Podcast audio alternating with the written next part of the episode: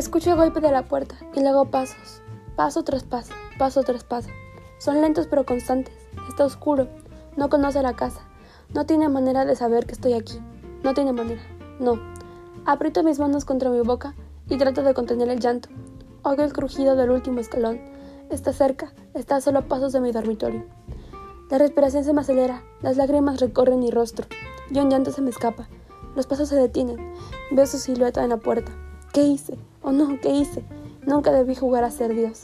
Tendría que haber imaginado que en algún momento iba a encontrar la forma de escapar. Escucho el golpe de la puerta y luego pasos, paso tras paso, paso tras paso. Son lentos pero constantes. Está oscuro.